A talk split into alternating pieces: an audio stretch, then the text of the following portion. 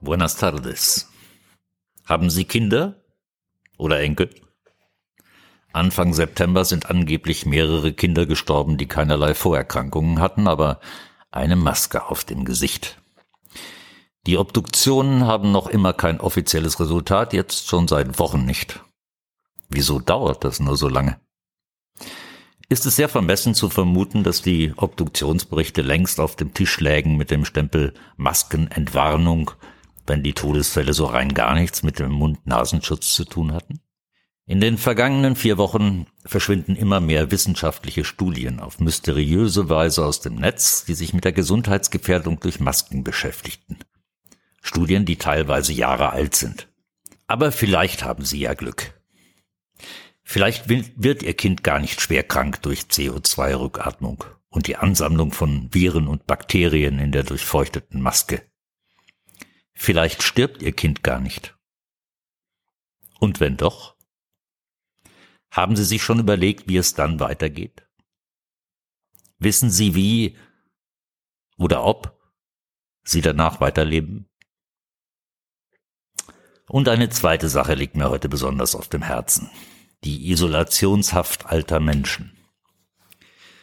Ein deutsches Gericht hat gerade in einem Eilantrag entschieden, dass seine Corona-bedingte Isolationsanordnung unrechtmäßig war.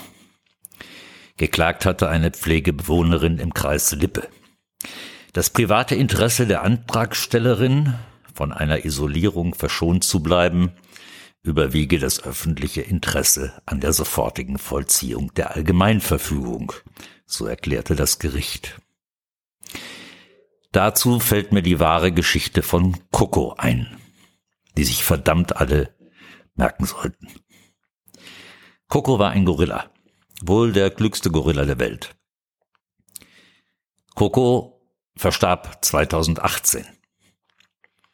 Der Gorilla verstand angeblich mehr als 2000 Zeichen und wenn ihm, also ihr eigentlich, denn es war eine Gorilla Senora, wenn ihr also etwas zu trinken gereicht wurde, tippte sie auf nicht und Durst und die Sache war beantwortet. Und jetzt zurück zu den alten Menschen in Isolationshaft. Auf die Frage, wohin gehen die Tiere, wenn sie sterben, antwortete Coco mit drei Zeichen. Gemütlich, Höhle, auf Wiedersehen.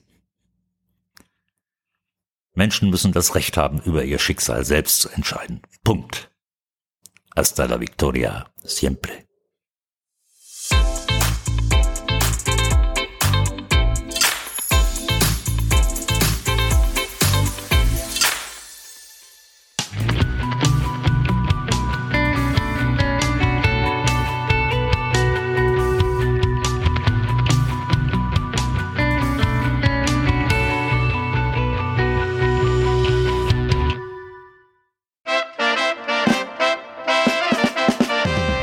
What's new, man?